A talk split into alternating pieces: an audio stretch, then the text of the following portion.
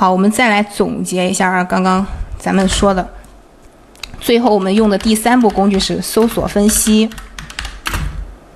那搜索分析是干嘛呢？就是我们进一步去判断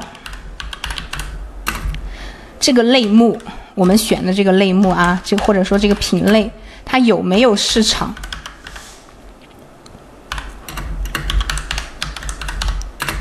好，主要是这个啊。我们再来回顾一下这三步。第一步呢，就是市场大盘。我们通过查询它的访客指数，通过这样数字一个对比呢，咱们初步判断出哪个类目、哪个品类它的市场潜力是比较大的。判断出这个品类的市场潜力之后呢，我们就是接着更深入的去了解一下这个产品它具有什么那样的属性，具有什么样的特征是比较受欢迎的。所以说，我们就遇到了第用到了第二步选品专家，通过选品专家呢，我们查看它的这个热销属性啊，然后下载下来那个表格之后，你把它翻一下，一步步的去筛选出来你所用到那些属性值。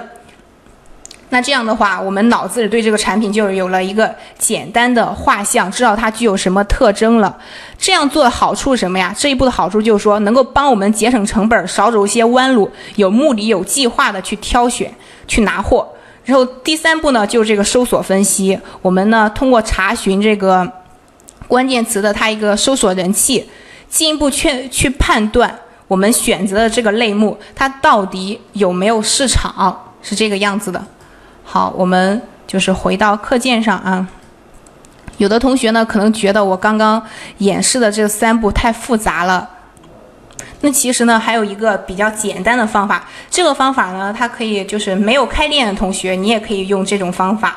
当然，开店的同学也可以用这种方法。但是呢，我接下来给大家讲这种方法，它会比较简单一点，就是你只能去判断它有没有市场。然后像我们刚刚做那三步里面，我们可以去进一步不。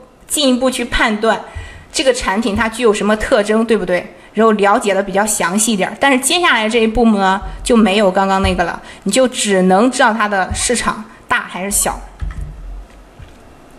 好，我们来看一下这个啊，没有开店的同学该怎么样查询数据？如果你的店铺还没有开通的话，这你是看不到后台对应的这些数据的。想查询数据的话，也是没有。嗯，其实也是有办法的，只需要很简单的一招，就是查询销量来判断市场。你可以通过这个关键词来查询销量，也可以通过这个产品类目来查询销量。那通过查询销量呢，我们可以判断出哪些市场是比较大的。那这个。类目下面的产品销量啊，它可以直接的反馈出这个类目的市场的大小。所以说，我们查询的产品销量不多的，它就是小市场，你也可以说它是小类目。那反过来呢，产品销量多的，就是市场大的，也可以说它是大市场，市场前景很不错，潜力很大。另外呢，如果大家你不知道该怎么样去查查这个产品属于什么类目的时候呢，我们可以。把产品的 ID 复制下来，去后台询问这个小何机器人。好，我现在给大家演示一下，我们怎么样就去是怎么样去查询销量。好，比如说我就随便点开了这左边这样一个关键词，这是我以查询类目的这种方法。记住啊，查询销量一定要让订单从高到低排序。好，这个还是 summer dress，然后我们重新找一个啊，比如说找一个男装吧。没有开店怎么查数据？我们现在就是看没有开店的同学该怎么查数据的。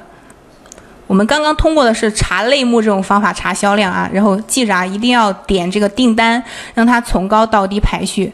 那大家可以看到啊，男装它男士这个衬衫，你看它的销量低的有两千多，对不对？然后这也两千多，也两千多，然后一千多。它这个市场呢，相比咱们刚刚去看这个女士连衣裙，没有刚刚那个市场大，销量没有它多，对不对？但这个两千多呢，也也是算是很不错的一个这样一个销量了，因为男装一般卖的都没有女装多嘛。因为不同类目它的这个销量肯定是不一样的，没办法把它们放在一起比较。但是在它这个类目来说呢，其实很不错了。所以说这个衬衫呢，它还是我们做它也是很有前景的。